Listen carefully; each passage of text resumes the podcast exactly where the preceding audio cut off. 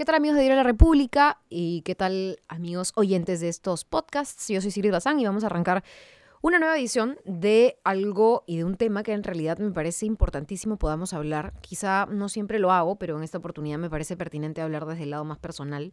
Porque yo he sido dirigente universitaria y cuando veo lo que ocurre en San Marcos me toca, en parte como experiencia personal, me toca como alumna que fui, como dirigente estudiantil que fui, pero al mismo tiempo me toca porque entiendo completamente esta demanda y es un proyecto, el del bypass de la Venezuela con la universitaria, que data del 2008-2007.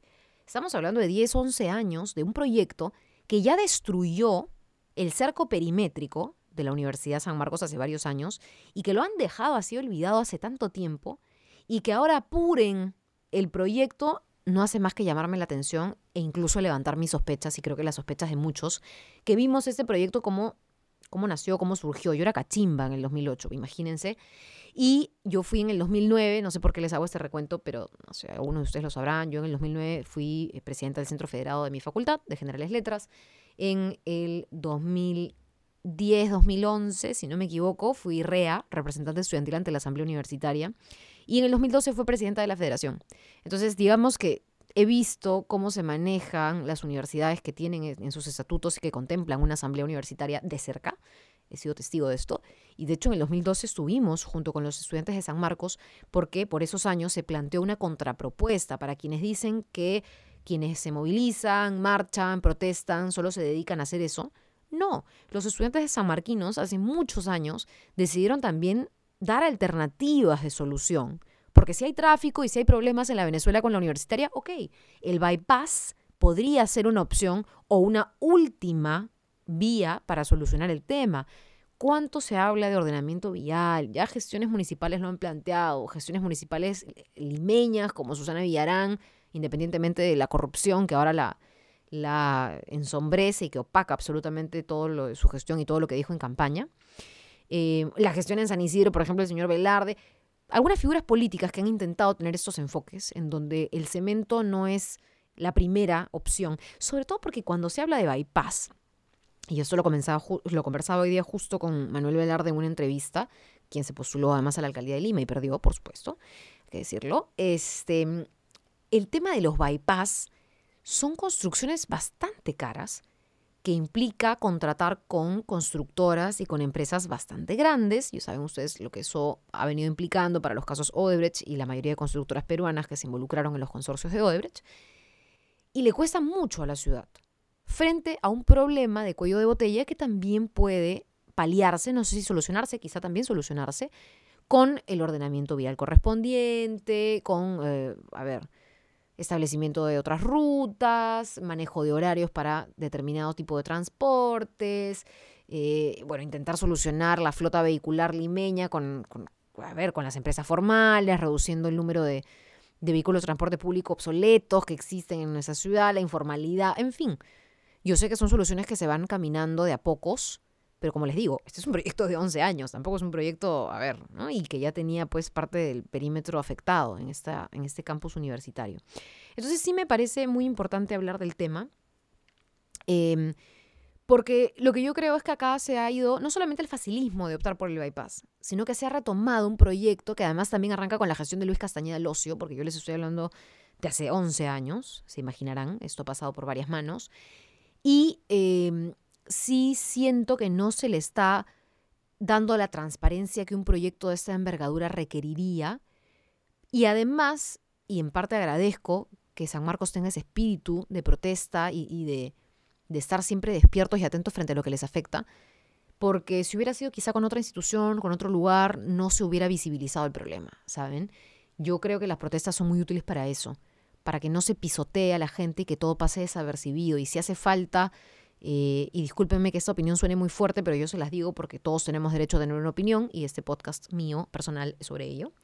Si hace falta, ¿no es cierto?, salir a las calles, si hace falta hacer la toma de una universidad de manera pacífica, si hace falta, eh, a ver, tomar estas medidas, que son el último recurso después de haber intentado plantear alternativas hace varios años ya, bueno, que se haga, pues, que se haga y yo de mi parte, discúlpenme, pero me van a ver del lado de los estudiantes que además luchan por un bien común. Estamos hablando del campus universitario que da a las aulas.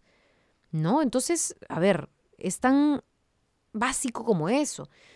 Y hay varias cosas aquí que empañan la transparencia del proceso de, construcción. No solamente viendo a ver cómo podemos solucionar el tráfico, sino por qué se está haciendo el bypass ahora y por qué se está haciendo así, etcétera.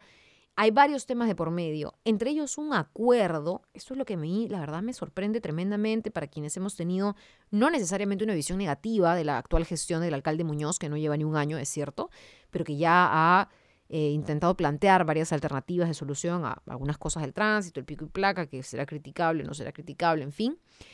Em, pero sí creo que el tema del bypass no está siendo tocado con seriedad por parte de esta gestión.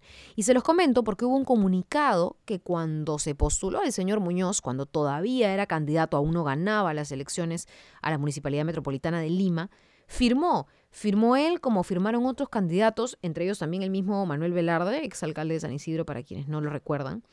Y les voy a leer rápidamente, porque es un comunicado bastante explícito, sencillo y corto. Es un compromiso Dice, compromiso con los estudiantes de la Universidad Nacional Mayor de San Marcos. Los candidatos abajo firmantes a la alcaldía de Lima, en caso de ser electos, nos comprometemos ante la comunidad universitaria sanmarquina. Dos puntos y pasa a explicarse. El comunicado o el compromiso dice, nos comprometemos a respetar el campus universitario de la Universidad de San Marcos, no retomar, miren, ah, lo explícito, no retomar el proyecto del año 2007-2008 eh, denominado Oreja Vial, ni plantear el recorte del espacio de San Marcos de otra índole de la Municipalidad de Lima de ser electo alcalde metropolitano. Uno. Dos. Nos comprometemos a reconstruir el cerco perimétrico del campus universitario previa coordinación y consenso con la comunidad de docentes, estudiantes y trabajadores. Tres consultar a la representación estudiantil, gremios de los estudiantes sanmarquinos, para cualquier obra o proyecto a los alrededores de la ciudad universitaria o cualquier sede en donde se desarrollen las actividades académicas, porque lo que ellos no quieren es que se afecte las actividades académicas. Y cuatro, coordinar estrechamente con los estudiantes para fortalecer la educación pública en Lima. Bueno, el cuatro ya es un general, un añadido que siempre se pone como, como parte del contexto por la educación que es, digamos, el interés de cada gremio, dependiendo a quién se aboca, es el general. ¿no? El gremio estudiantil, aboga por la educación de los estudiantes, evidentemente. Bueno, y eso ahí está, ¿no? las firmas, a ver si identifico algunas. Está Juan Carlos Zurek, está Jorge Villacorta, Gustavo Guerra García, Manuel Velarde, el candidato del Frente Amplio y Jorge Muñoz Wells. Jorge Muñoz de AP, lo firma, tal cual. Está su rúbrica ahí. Entonces, claro, a ver, hace menos de un año, porque llevan 10 meses en la gestión, firma un compromiso de no hacer algo, entra en la gestión y lo hace. ¿Cuál es la explicación de eso? Por favor, alguien dígame. Y no solamente lo hace y acuerda con el rector Orestes Cachay comenzar con las obras de nuevo del bypass, sino que además después de que, ¿no es cierto?, se acuerda esto y ya arranca la disputa, la discordia, dice, ok, sí, pues voy a dialogar con los estudiantes, vamos a poner una fecha y una hora. No te pases. O sea, ¿cómo podemos, tenemos esa mala costumbre? Y, y lo digo por gestiones de las que también no siempre tengo todo por criticar. Hay algunas cosas buenas, pero también están estas cosas malas como el señor Vizcarra, ¿no es cierto? Cuando ve lo de tía María, decide dar la licencia y luego dice, ok, sí, pues voy a dialogar con la gente de tía María. Pero ya dice la licencia. O sea, ya dice la luz verde para el bypass y ahora dice voy a dialogar con los estudiantes. Ahora, he leído comentarios bárbaros, a mí me parecen bárbaros, de personas que dicen básicamente, ¿no? Eh, los estudiantes no tienen nada que ver con cómo se administra el campus universitario. Ellos no toman las decisiones de qué, qué se hace con los terrenos de la universidad. Falso. Falso, falso, súper falso. Y acá yo creo que sí se está o se tiene que tener mucho cuidado con lo que se dice, porque cuando hay universidades, y se habla de universidades que tienen una asamblea universitaria, que tienen un cogobierno, en donde se le incluye a los estudiantes, a los trabajadores, en distintas proporciones, en distintos porcentajes, sí tienen mucho que ver los estudiantes con respecto a eso. Hay un hilo que se abrió en Twitter que me parece interesante de Danilo Carrión sobre este bypass de San Marcos en donde la gente indica, claro, como el campus es de propiedad del Estado, los estudiantes no tienen derecho a participar en ninguna decisión sobre el mismo. Lo que dice Danilo Carrión, y lo cito, por si acaso su usuario en Twitter es arroba Danilo Derp, él dice, ¿no? En primer lugar, hay que saber que el Estado es titular de dos diferentes tipos de bienes, los privados del Estado y los bienes de dominio público. Para hacerlo en sencillo, los bienes de dominio público, dice él, están destinados a una finalidad pública. Por ejemplo, el campus de San Marcos, que está destinado a fines educativos, pero no de cualquier tipo, sino a la educación universitaria. ¿no? no es lo mismo que un local de un colegio, ¿no es cierto? El local del campus universitario de San Marcos. Toda universidad, y aquí está la clave y eso lo dice la ley, toda universidad es una entidad autónoma y democrática conformada por lo que yo les decía, la Asamblea Universitaria, donde están autoridades, docentes, egresados, trabajadores y estudiantes. En el caso de la católica se incluyen ustedes parte del arzobispado, porque el arzobispado también envía representantes a la Asamblea Universitaria porque son autónomas. Entonces su asamblea la designan y la constituyen ellos en sus estatutos. Así se manejan las universidades, que son espacios públicos pero orientados a la educación, a un bien bueno, a un servicio público, ¿no? Entonces, ¿qué pasa? Que las decisiones que involucren bienes de la universidad, cambios de currícula, ustedes díganlo, ustedes menciónenlo, sí implican siempre la participación de todos los actores.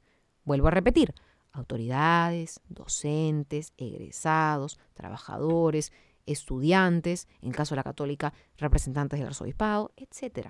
Yo les cuento porque esa fue mi experiencia en la PUC, pero la experiencia sanmarquina es tal cual. En ese sentido, dice Danilo Carrión en este hilo, que yo suscribo, evidentemente por eso se los leo, aunque el campus sea de propiedad del Estado, por la finalidad a la que está destinado, los estudiantes tienen derecho a participar en una decisión. Por medio del diálogo con los otros actores, los estudiantes intervienen en la toma de decisiones.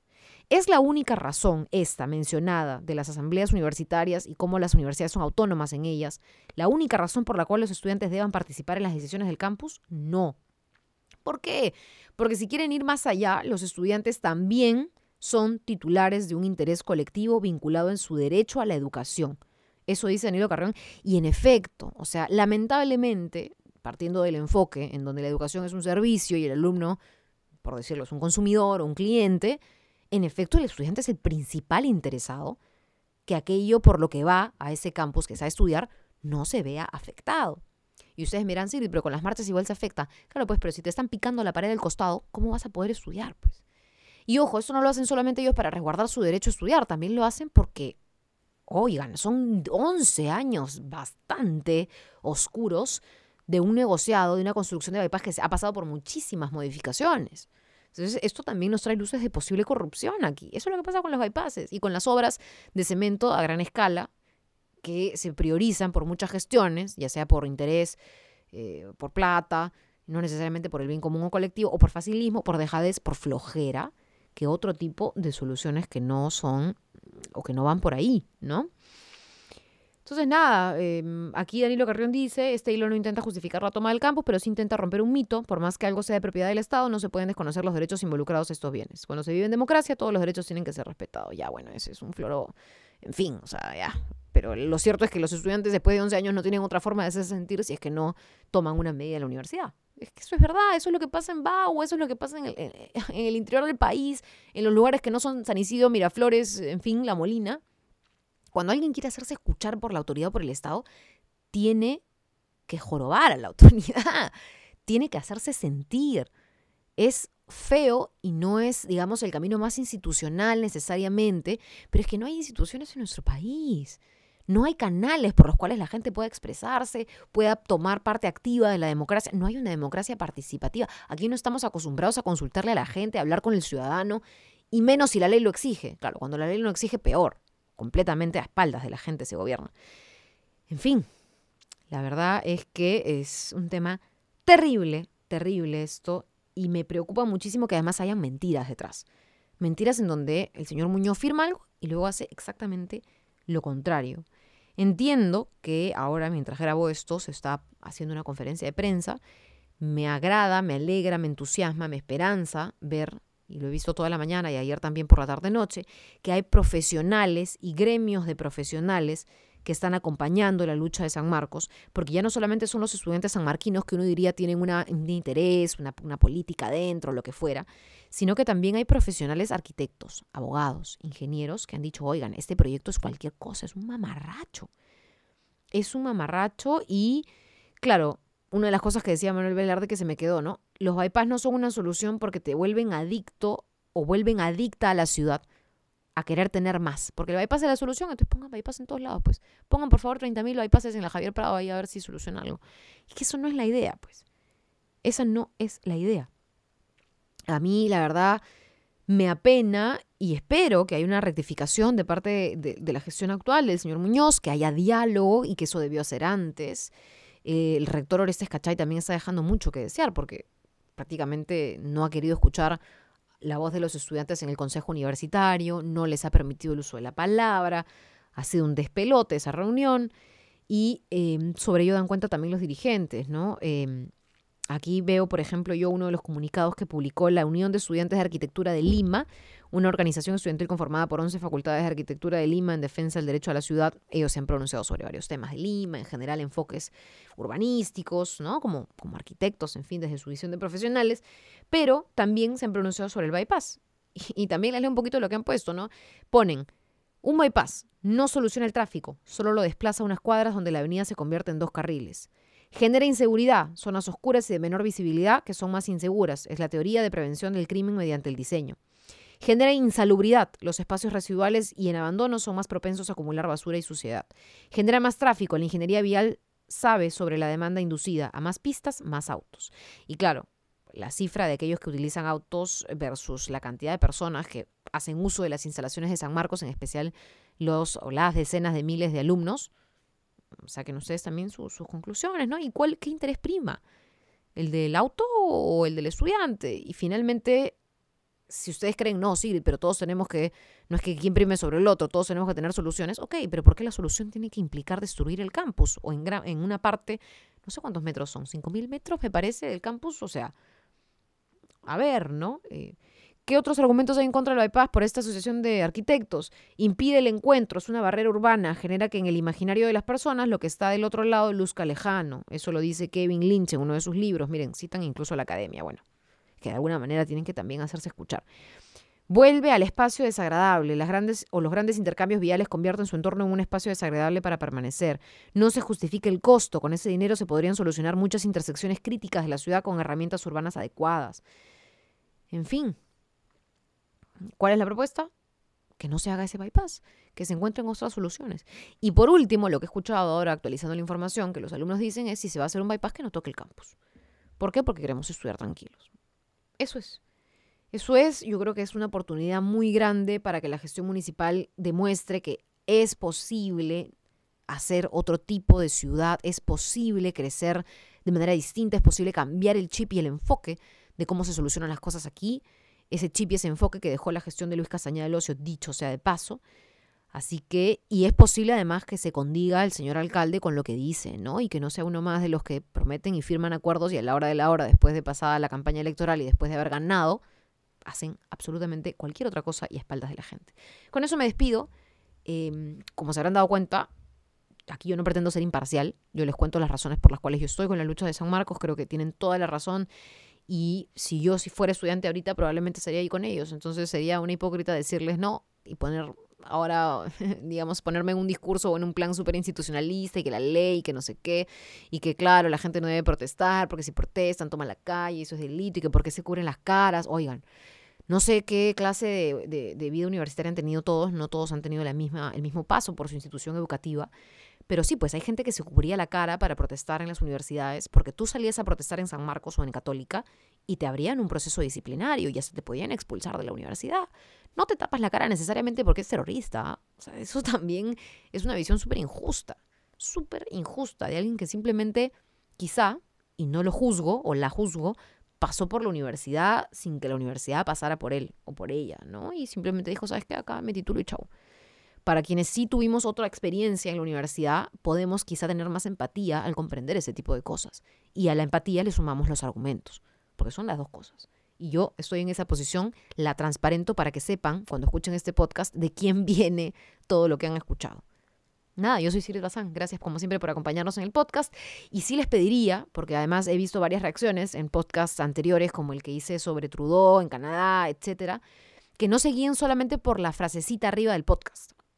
Averigüen o escuchen el podcast antes de criticarlo o antes de comentarlo, porque si no lo escuchan, ponen palabras en mi boca que no son, o simplemente están criticando sin fundamento. Entonces yo les recomendaría que para eso están los podcasts, para escucharlos y después si quieren hacerlos mugre, porque aquí nadie se va a ofender. Si hay críticas, en buena hora, si no las hay, gracias igual por, eh, por escucharme. Nada, nos vemos en el siguiente podcast. Chao.